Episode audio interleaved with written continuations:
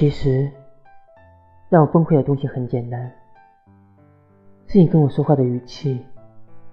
是你的不耐烦，是你几个小时不回的信息，是你的忽略，是你的无视，是你忘记的